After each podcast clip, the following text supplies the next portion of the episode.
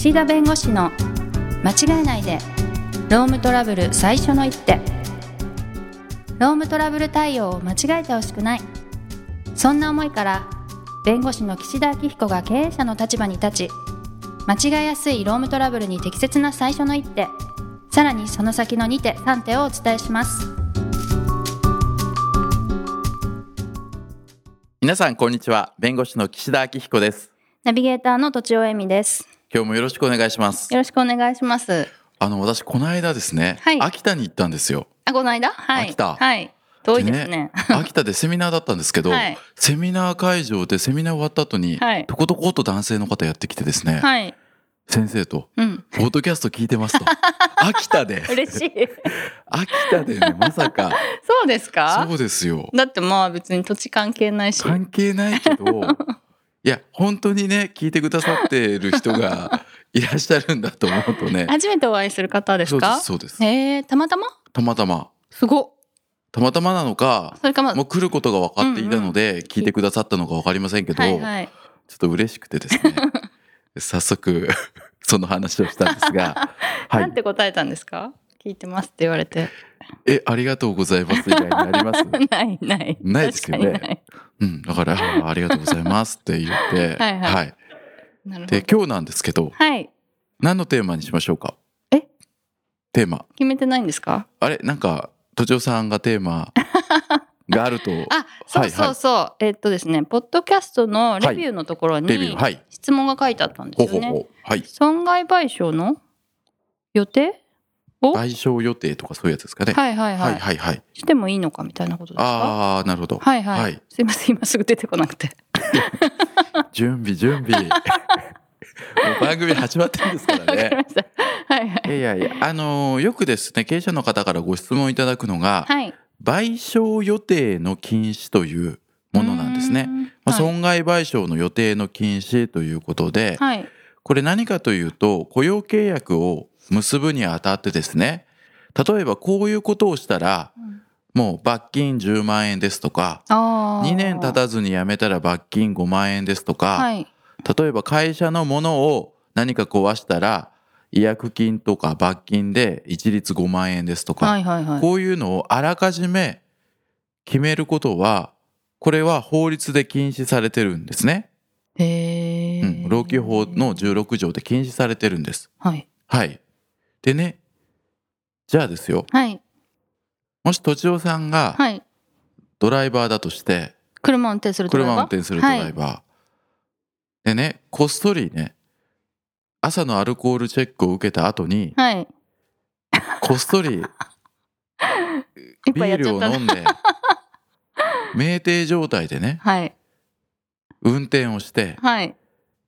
で脇見運転してはい電信柱にぶつけてねうんうん。車大破。はい。電信柱が壊れてはい。その管理するその団体、まあ、市町村なのか分かんないですけどその電信柱壊れた分の損害賠償と、うんうん。まあ、幸いね人は怪我してなかったまあよかった。物損だけ。よかった。はい。でこういう状況でねはい。会社が土地尾さんにね何してくれてるんだと。はい。お酒飲んでね。はいでこの場合にじゃあ会社が被った損害を会社は土地尾さんに請求できると思いますか？っていう問題です。問題。え全額はできないと思います。ほが。うなんで全額はできないとお考えですか？なんでですかね。例えば100万円の損害が出たと。はいでまあ、もちろん保険でね聞く部分は保険で聞くので、はいまあ、じゃあ保険が、まあ、効かなかったと仮定しましょう。はいじゃあ100万の損害が会社に自腹で出ると。でこれってじゃあ従業員にその支払いを請求できるかどうかっていう時にはいいやいやとそういう損害とか罰金とかそういうのって労基法16条で請求とかねはい。しちゃいけないんじゃないですかって開き直ってこられる労働者の方がいらっしゃるんですよ。ね。はいはいはい。じゃあその場合は請求できると思いますかということで半額できる。一部できる。まあ一部できると思います。はい、その理由は？まあ例えば会社って一人のミスで億とか損害出ることあるじゃないですか。はい。でそんなの払えっこないので多分払いなさいっていうことはもう論理的に無理っていうかうんというふうに思ってます、うんそもそも。はいだけど、まあやっぱりだからそのその人を雇用しているっていうのもまあ会社の責任として、はいまあ賠償を会社が持つっていうのはあるかなと思うんですけどでもまあ個人にもまあ責任はあるだからうんそのチェックを受けた後にうんお酒を飲んだっていうのはもうわざとですから、うんそこはまあいくらかペナルティみたいなことはあっていいだろうなと思います。どうですかねおおむね合ってますね。おおむね合ってますね。お嬢さんいいですね。すかなんかおおむねこのなんていうんですかね。あのローム問題の肌感覚がなんとなく。知識ゼロなのに そうそう。感覚値でかいやいやいやいいことなんですよ。それがあのセンスですからね。そうですかね。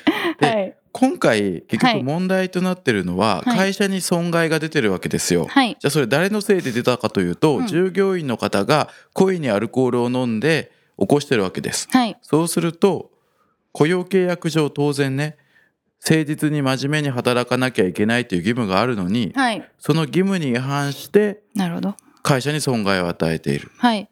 これは債務不履行っていうですね。うん。真面目に働いてちゃんと会社に対してですね損害を与えないようにしなきゃいけないのを故意に損害を与えている。債務不履行だったり。はい。あとは故意過失で第三者、まあ、会社も第三者ですから、はい。会社に損害を与えているので不法行為の損害賠償という形で実は従業員の方が故意とか重過失で会社に損害を与えた場合会社はその損害を従業員に請求できるんです。あそうなんですか。はい。できるのです。はい。でこれはあらかじめ事故の内容とかそういうものを見ないで一律に一時事故10万円ペナルティーねこれがダメなんです。あらかじめあ決めるのが。何か起きた時にそれについてどんな損害でどういうう落ち度が従業員にあったのかを見てその金額を請求することはこれできるんですね。ん。で今都庁さんがおっしゃった通りはい。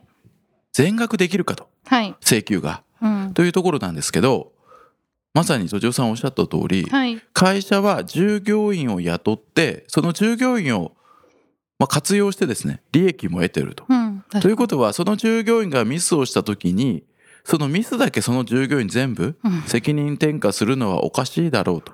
いうことではい。その会社としての,、まあその管理の問題だったり従業員の落ち度の程度ですね、うん。まあ、故意にお酒飲むのは良くないですけどね、はい。不注意で何か物を壊しちゃうとかそういう場合には、はい。まあ、本人の落ち度もあるけど全額請求するのはちょっとやりすぎじゃないかというふうに言われていてですね、はい。でこれ別に相場があるわけじゃないですけどあないんですね。裁判例ではね25%うーん。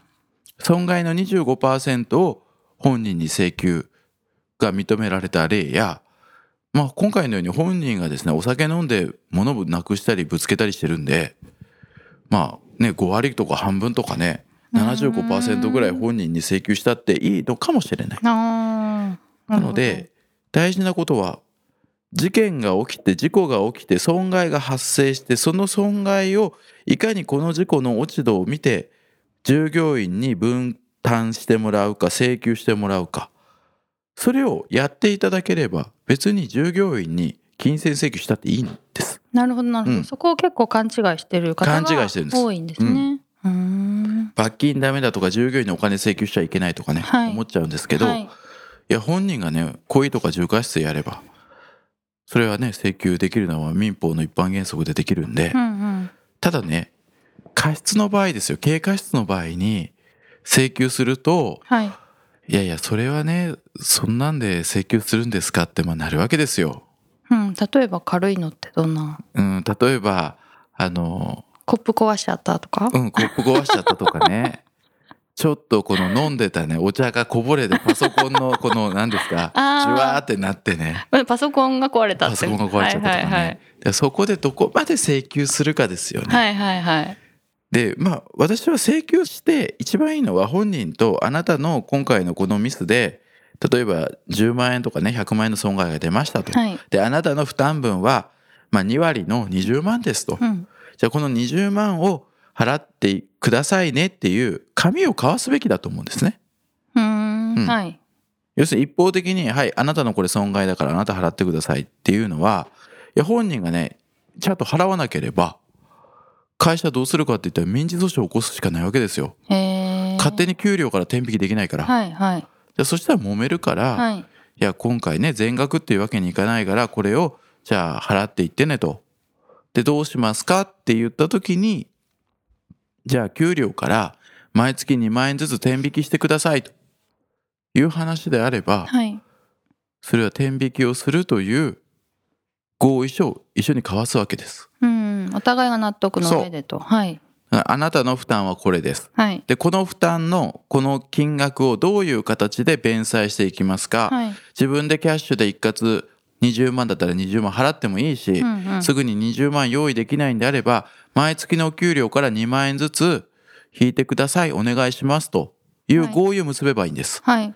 でじゃあ給料からそうやってね転引きしていいのかっていうと、はい。これ労基法上賃金は全額払わなければいけないっていう別の法律があるんですよ。なるほど。はい。24条にね。はい。だから本当は転引きしちゃいけないんです。はい。でも従業員の方が自分で転引きをお願いしますと。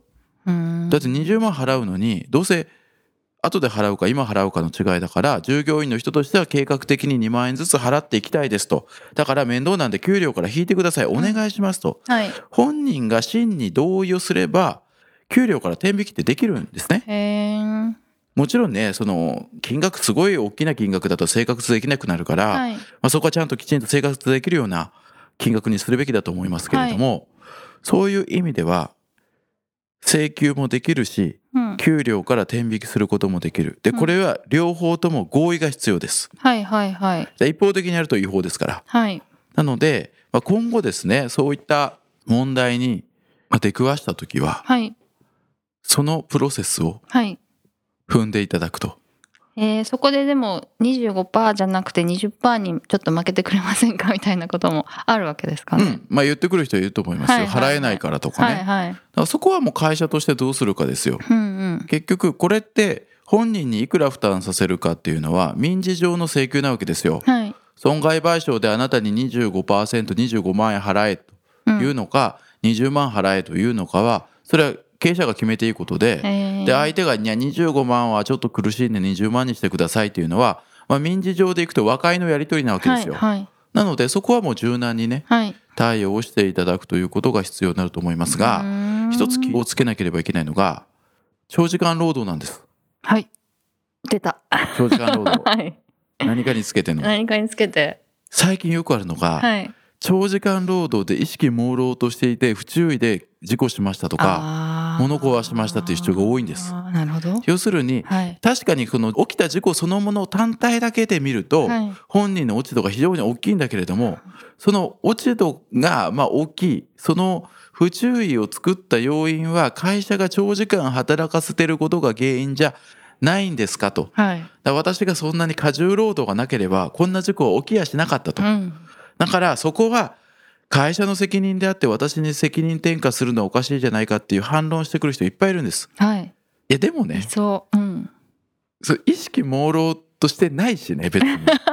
確かに過重労働があるかもしれないけど、はい。その物を落とすとか、はい。そのなんか事故をまあまあ事故を起こすっていうのはねよくね睡眠が足りなくてとあるから、まあはい一概に言えないんでしょうけど、いはいはいや物壊すとかね、うんうん。物を落とす時に寝不足だったから落としましただからこれは私のせいじゃありませんって通用するかなと思うと通用しないような気はします。はい。でも、はいはそれで払わなくて済むならちょっと言ってみようかみたいな感じでしょなんですかね。だからあのそういうことを言われる可能性もあるんで、はいはいはい。その本人にどれだけねその損害が出た時に負担をしてもらうかという時は、うんその起きた事象だけではなくて、はい。会社がこれまでその人にどういう働き方をさせてたか。確かに。は させてたか。ねてたなんか今日調子悪いですね。そうです。大丈夫かな？夫です。かはい。っていうところも大事なので、まあ、今回そのご質問いただいたということなんでね、はい、ありがまあ、ちょっ。とそういう視点でお話をしました。はい、はい。よくわかりました。はい。はい、で今日もどうもありがとうはい、ございました。ありがとうございました。今回も番組をお聞きいただきありがとうございました。ロームトラブルでお困りの方はロームネットで検索していただき柿椿経営法律事務所のホームページよりお問い合わせください。